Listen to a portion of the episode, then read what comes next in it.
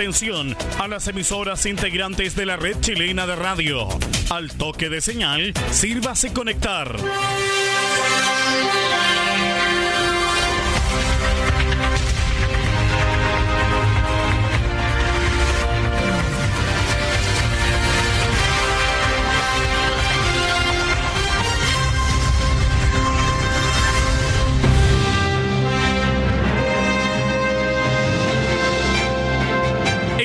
De noticias desde el centro informativo de la red chilena de radio. Comenzamos RCI Noticias. Conectados con todo el país. Estas son las informaciones.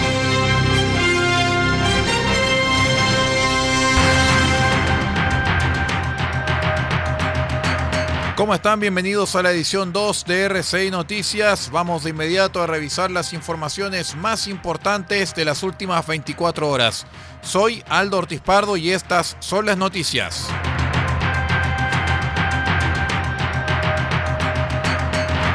Durante la tarde del martes, la Superintendencia de Pensiones dio una nueva actualización de la cantidad de afiliados que ya han solicitado el retiro excepcional de hasta el 10% de las AFP.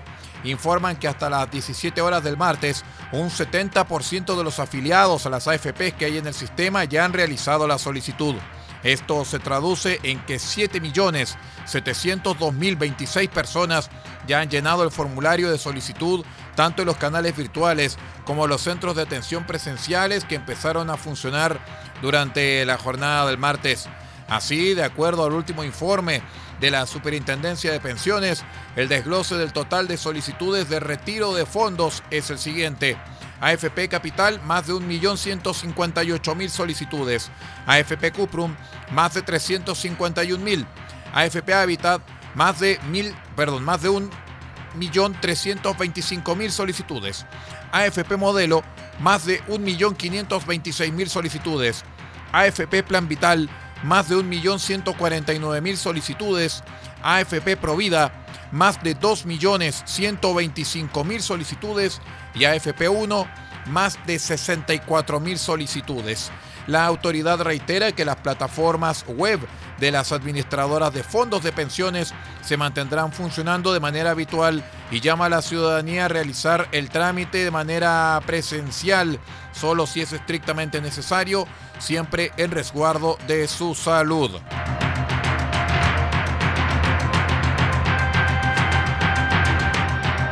El Ministerio de Educación llamó a alcanzar un consenso básico para volver a abrir los colegios cuando las condiciones sanitarias así lo permitan y evaluó el informe de la Organización de las Naciones Unidas que señala como prioritario volver a las clases presenciales una vez que esté controlada la pandemia. En el Colegio de Profesores indicaron que también quieren volver, pero no están dadas las condiciones sanitarias en el país para hacerlo. La senadora por Atacama, Yasna Proboste, en tanto, lamentó que el ministro haga una lectura parcial del informe de la ONU y le pidió leer el informe completo y no el resumen que le preparan. Se trata de las palabras del secretario general de Naciones Unidas, el portugués Antonio Guterres, quien señaló que es importante y urgente volver a las clases presenciales una vez que la pandemia esté controlada, advirtiendo que el cierre prolongado de los colegios podría causar una catástrofe generacional. RCI Noticias, en sus tres horarios, 8, 13 y 0 horas, llega a estas localidades a través de los siguientes medios. Diego de Almagro, sube la radio.cl. El Salado, reactiva salado.cl. Caldera, Radio Nautilius, 107.3 FM y Radio Norte Atacama.cl. Copiapó, Radio Decibeles, 88.7 FM. Radio Corporación, 106.3 FM y Radio La Familia.cl. Huasco, Radio Alternativa Top, 102.3 FM. Freirina, Radio Más, 100.5 FM. Ovalle, Diario Electrónico Ovalle al Día Noticias.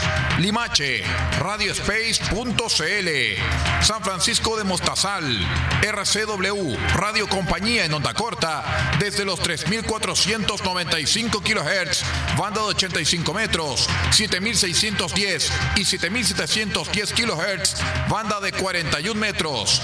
Y para todo el país, rcimedios.net en sus señales 1 y 2.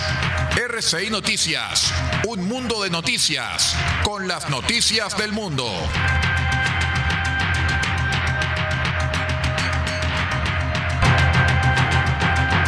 Revisamos más informaciones. Les contamos que la Cámara de Diputados aprobó a ley el proyecto que establece el Estatuto Chileno Antártico, luego de que la Cámara aprobara modificaciones realizadas por el Senado al texto previamente despachado. Las enmiendas fueron abordadas en dos votaciones.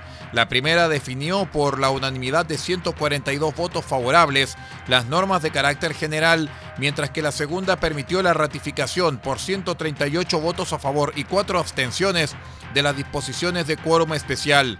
La iniciativa tiene por objeto impulsar la activa participación en la gestión, implementación y desarrollo de un régimen antártico efectivo a partir del Tratado Antártico de 1959 y además adecuar las normas de derecho interno que rigen en el Estado de Chile sobre la materia.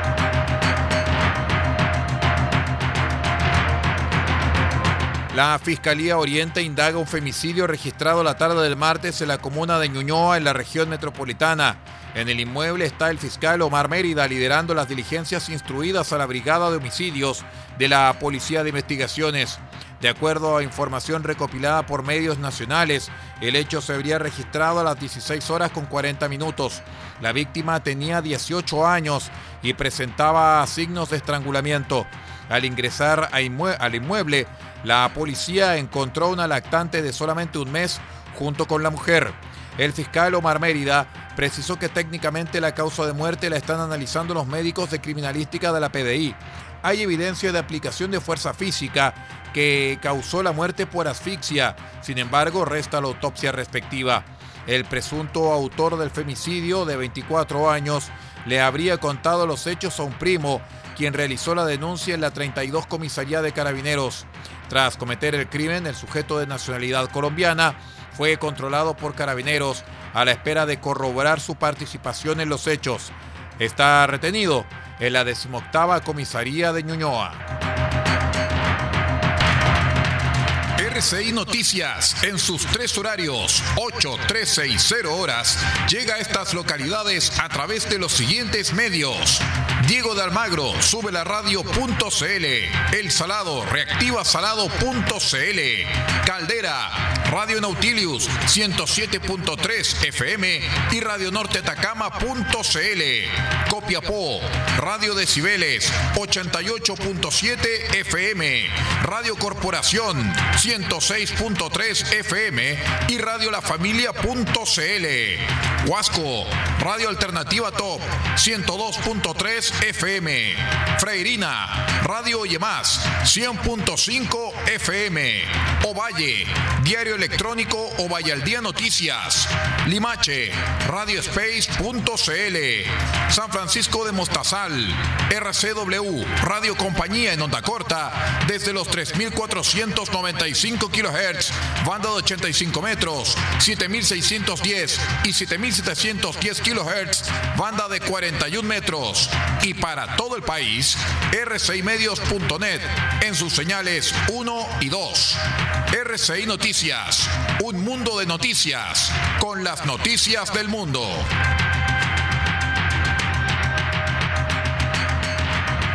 Revisamos informaciones del acontecer internacional.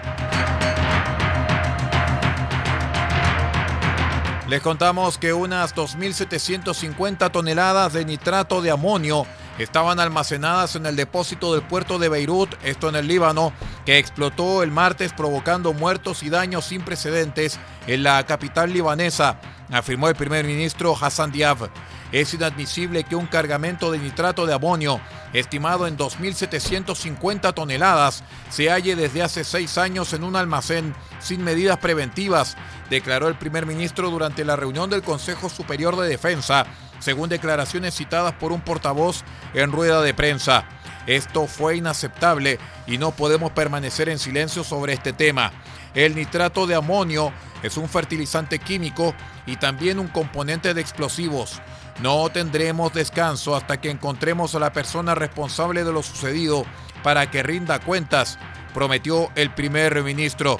El Consejo Superior de Defensa recomendó al gobierno decretar el estado de emergencia durante dos semanas en la ciudad de Beirut.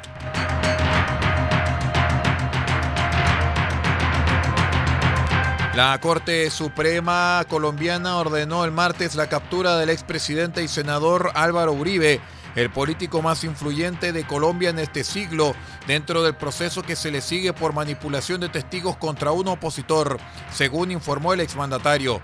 La privación de mi libertad me causa profunda tristeza por mi señora, por mi familia y por los colombianos que todavía creen que algo bueno hecho por la patria, escribió Uribe en su cuenta de Twitter. Aunque el tribunal no se ha pronunciado aún sobre esta inédita decisión contra un ex gobernante de Colombia, los medios locales reportaron al unísono, al unísono que Uribe cumplirá arresto domiciliario preventivo y no deberá ir a la cárcel. El caso está siendo analizado durante la jornada a puertas cerradas por los altos magistrados que investigan al jefe del partido en el poder y mentor del actual presidente, Iván Duque. O sea, como quien dice, todo queda en familia. Muy bien, estimados amigos, es todo en cuanto a informaciones. Vamos a poner punto final a esta edición 2 de RCI Noticias con las últimas 24 horas de información. Nos despedimos en nombre de Paula Ortiz Pardo en la Dirección General de RCI Medios y también eh, me despido eh, como su amigo y lector de noticias, Aldo Ortiz Pardo. Nos vamos pues. Muchísimas gracias por habernos acompañado y siga usted la sintonía de R6 Medios y también en nuestros medios asociados. Muchas gracias y que le vaya excelente en esta jornada de día miércoles.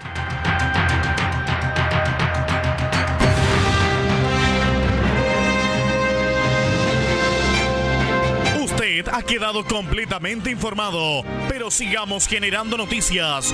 La red chilena de radio ha presentado RCI Noticias. Muchas gracias por acompañarnos y continúe en nuestra sintonía.